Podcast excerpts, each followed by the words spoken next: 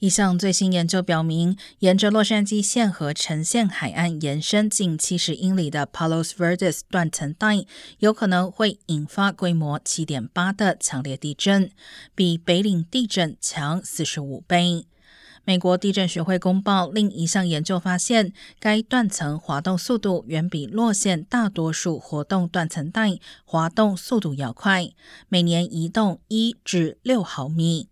专家表示，洛杉矶县底下有五十多个活动断层，大多数每年移动一毫米或更少。